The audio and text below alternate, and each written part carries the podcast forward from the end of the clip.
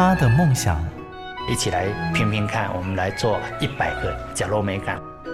他的认真，我其实我最珍惜的是现在当下的每一分、每一刻、每一秒。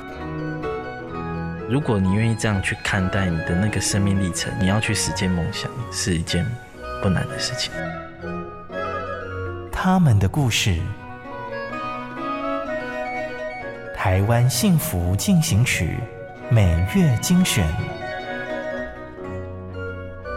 本节目由美律实业赞助，古典音乐台策划制播。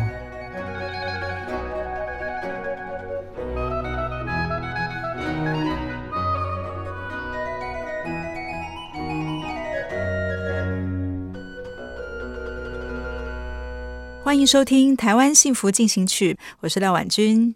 今天心情好吗？每个人生命中或多或少都有黑洞，那些创伤经验平时可能被掩饰的很好，不会出现。但创伤如果没有处理，一旦触碰到，不论时间过了多久，还是会发作，疼痛走不出来。今天的故事，我们采访从黑洞中走出伤痛，也将自身的经验成为别人祝福的故事。一起进入今天的台湾幸福进行曲。台湾幸福进行曲，谢谢你陪我在黑洞中找到自己。陈杰浩与徐思宁。如果有一个真相在我心里。那我必须先把它收起来，在我有机会的时候，要把它说出来。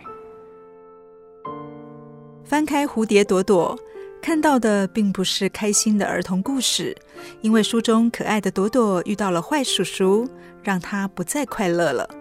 这个是儿童文学作家信佳慧所创作的台湾第一本谈论儿童性侵的绘本故事。而画出这个绘本的艺术家陈杰浩，小时候也和书中人物朵朵有着相同的经历。回忆作画的过程，杰浩说他在画朵朵，好像也在画自己。画笔如同时光机，带他回到三岁的那一年。小时候一个人在奶妈家被性侵，但。信佳慧老师这个邀请，我觉得就是对我一个另外一重重大意义，就是一个创作者身份邀请我来画一个受到性侵的小孩的故事。其实我小时候就是很爱画画的，但是在奶妈家我是要不到一支笔的，跟一张纸。如果真的要跟人要，那会羞辱很久。五岁的时候拿到那个。回到家看到那一堆笔跟拿起来的时候，其实就开始哭，就就觉得我终于可以再画画。我到三十四岁的时候，才重新开始回忆起我小时候那些事情。我在画画的时候，感觉到我自己，但我同学同时又感觉到，原来我跟自己距离这么遥远。现在到蝴蝶就多，现在这个感受就是说，他跟我真实的人生是结合在一起。故事中的朵朵不喜欢叔叔摸她的身体，可是她不敢跟妈妈说，经常在半夜里做噩梦。三岁的杰浩不喜欢待在保姆家，可是没有人相信他，只能够自己默默的承受。面对真实人生的绘本故事。有一个画面让杰浩迟迟无法动笔，尤其是像母亲拥抱了朵朵的那一张画，这个对我是非常大的挑战。当我跟我妈妈说啊，性侵我的那个奶爸奶妈是个坏人，很坏的时候，我妈是没反应的，还是继续把我放在奶妈家。我要表达出、表现出这个母爱的感受，非常的冲突跟矛盾，因为我。我想到母爱，我就想到我妈妈把头转过去的那一下。但是我还是必须告诉其他的孩子，这个是有可能的，这件事情是存在，母爱是存在的。即使那个人不是你母亲，但是你可以找到一个你相信的人。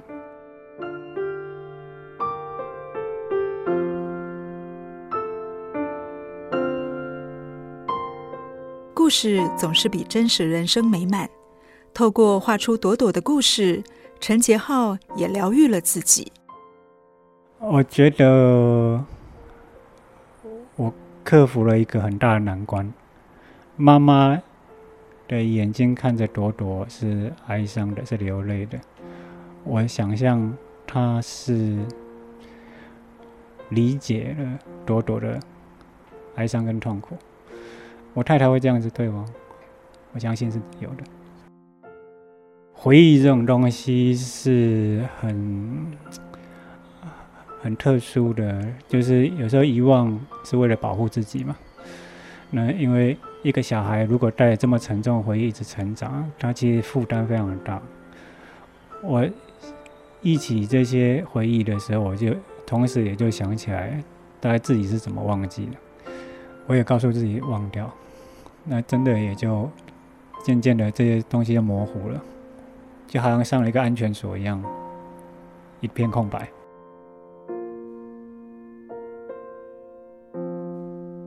老天爷送来了一个礼物给杰浩，思宁是太太，也像是母亲，给他安慰与勇气，让他再次的相信爱。我还没知道杰浩小时候经历性侵的事情前。那我觉得杰浩是一个很安静的人。认识他六年之后，他一个因为突然有一个晚上，他记起来了。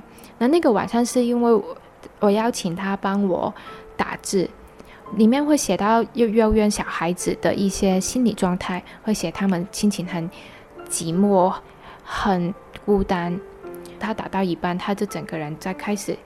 在崩溃了，他说不出话。后来我们两个才慢慢理解，他不只是说不出来，而是他大脑想说话的时候，好像在按着他，不给他说。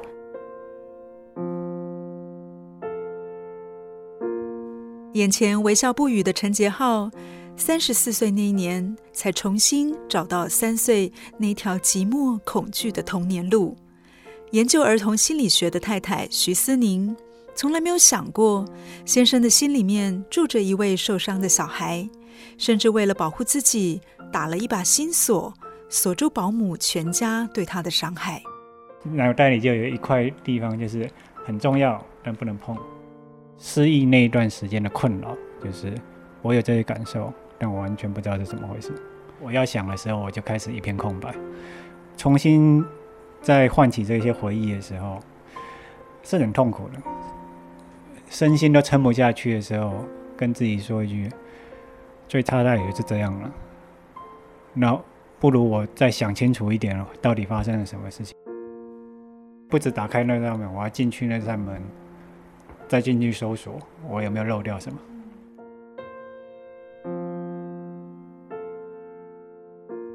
忘记了不代表没有发生。当思宁陪着杰浩回头抱起那个躲在黑洞的小杰浩走出黑洞，才能够带着梦想走向未来。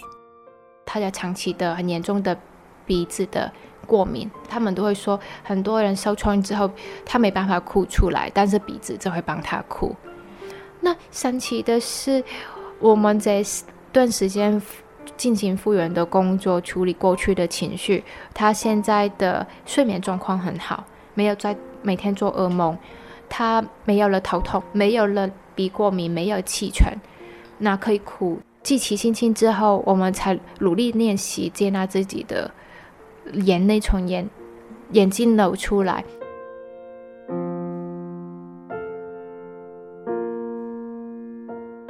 这是一次很远的采访，我们从台中转乘了多次的交通，来到台北深坑。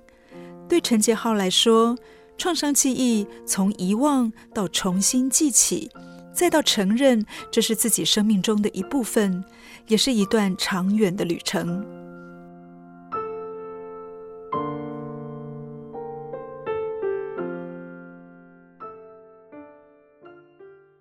好家庭联播网，中部地区古典音乐台，FM 九七点七，北部地区，Bravo FM 九一点三。回到台湾幸福进行曲完整节目，人生最痛莫过于欲哭无泪。陈杰浩的创伤经验就像生命中的一个个黑洞，害怕掉入黑洞，我们会选择逃避，像猫一样，不想要别人看见不堪的那一面，就用沙子把痛苦掩埋起来。非常害怕失联的反应是什么？会不会像我妈妈一样就转身就走了？但是失联一直站在我身边，那我就重新从粉碎一地开始重新了解自己。第一次刚听到的时候，其实我消化不到，太庞大了。我爱的人，他经历过那么残酷的事情，就自己眼泪就巴拉巴拉，忍着不停流下来，根本听不到。我在支持他跟陪伴他，但是其实也他也在教会我很多事情。我也同时因为他的经历，让我有力气跟勇气去看自己童年经历过的伤害。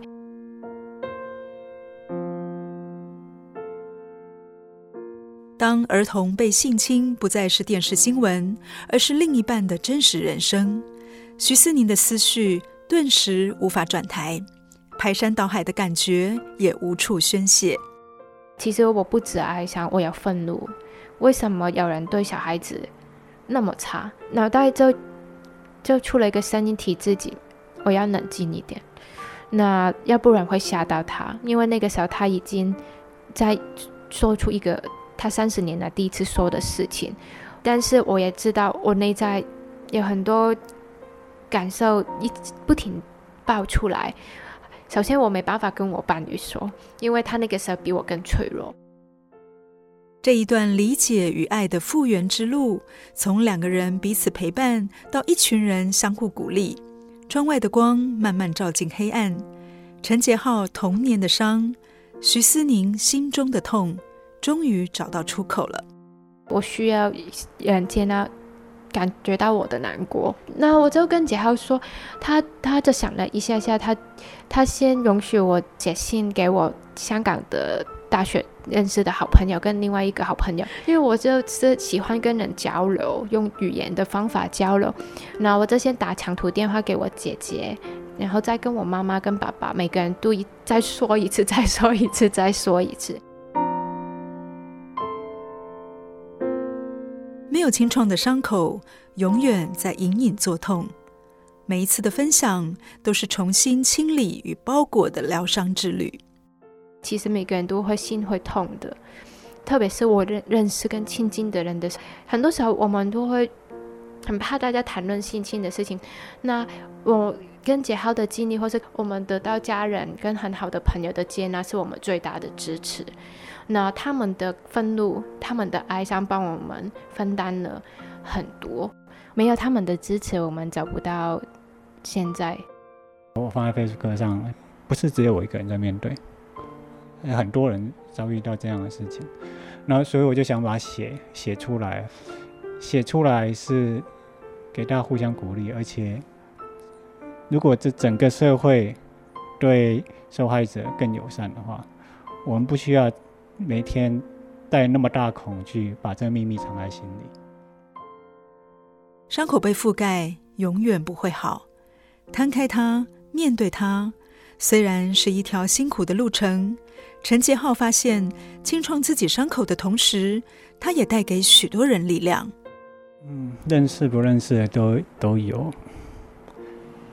他们过得很辛苦，他们嗯，所以。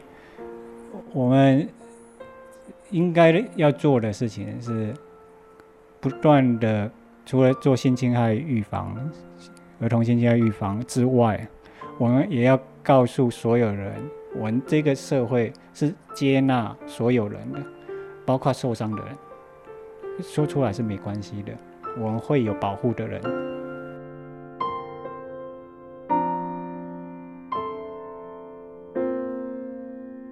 这次的采访，我们没有回避，没有刺伤，只有更多的理解与探讨。因为谁的生命不是千疮百孔？难过时要求助，要练习哭出来就好。一再说，当然也是一再的重新认识自己。即使是伤痛，即使是孤单、难以接受的情感，我也变成我的一部分。如果你正在受伤啊，保全自己安全是最重要的一件事情。然后接下来你再处理伤口，不用急，take time，对，慢慢来。时间到了，我们就来处理它。我其实跟杰浩认识的时候，是因为一起教小孩子艺术，然后我很希望有一有机会跟杰浩再跟小孩子一起画画，那所以绘本是第一步，然后之后希望可以有更多机会跟小孩子在一起。我们走过了很多的路，走了很远的地方，也经历了我有时候觉得不可思议的经历。嗯，我想鼓励小孩子是说，嗯，我人生会有困难，但是那些困难，我们会找到值得相信的人一起克服。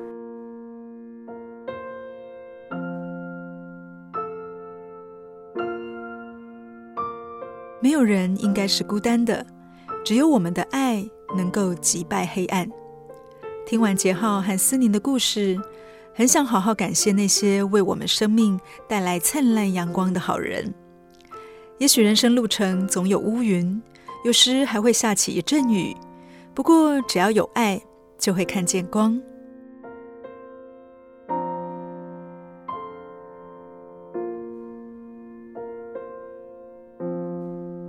感谢您的收听。如果您对这个节目有任何的想法或者是建议，我都很欢迎你帮我到 Apple Podcast 留言、打分和评星，也邀请你来订阅这个节目，并且分享给你的朋友哦。或者是你也可以到古典音乐台 FM 九七点七的官网，在网站列表栏里面点选精选单元，搜寻到《台湾幸福进行曲》。就能够听到所有的采访单元的精华，没有 App 也可以收听，更方便分享给身边的朋友哦。那我们下期再见，拜拜。